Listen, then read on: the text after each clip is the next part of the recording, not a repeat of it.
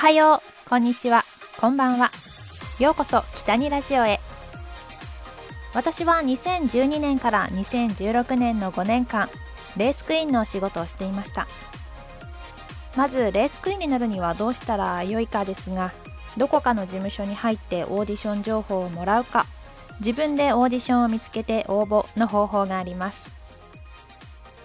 オーディションに出すにはプロフィール写真が必要になってくるので事務所に入っている方が応募しやすいのではないかと思います。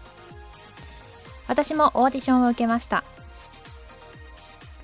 写真選考とウォーキング面接がありました、えー、まさか受かるとは思わなかったのでびっくりしたのを覚えています。えさてレースクイーンの仕事を始めることになったわけですが私は車のことも全くわからないでレースの世界に飛び込みました。そもそもレースクイーンって何の仕事をしてるの？とよく質問されました。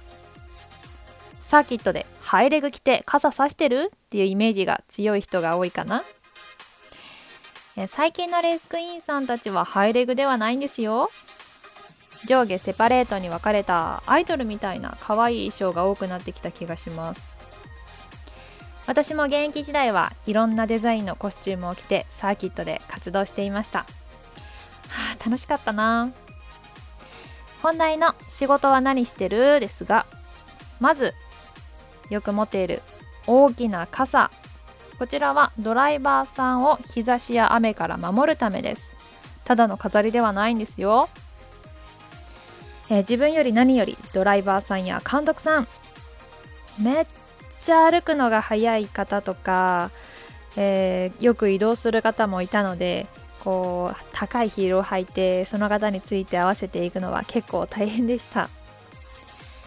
そして着ているコスチュームには企業のロゴが入っています。契約期間中はその企業の広告塔になっていることも忘れてはいけません。行動や言動一つがその企業のイメージにつながってしまいます。常に気を張って行動する必要があります。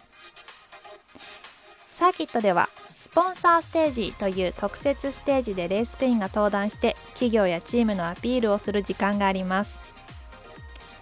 でそこで、えー、チームや、えー、企業のアピールをするんですが、うん、これは生の CM といったところでしょうか。えー、私が初めてステージでセリフを言わなきゃいけない時は本当に緊張しました。うん懐かしいです、えー、レースクイーンの仕事はサーキットの中だけではありません。ウォートサロンやモーターショーといった車のイベントにも参加します。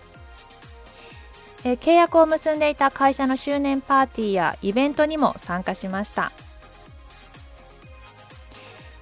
最後にえー、笑顔でサーキットで活動しているレースクイーンさんたちですがただ笑顔で車の横に立っているだけではなくたくさんのお仕事があって責任のあるお仕事だということです、えー、私がレース関係の仕事を卒業してからはサーキットに行く機会がなくなってしまいましたが、えー、担当していたチームは今でも応援していますし本当に貴重な体験をさせてもらったなと感謝しています。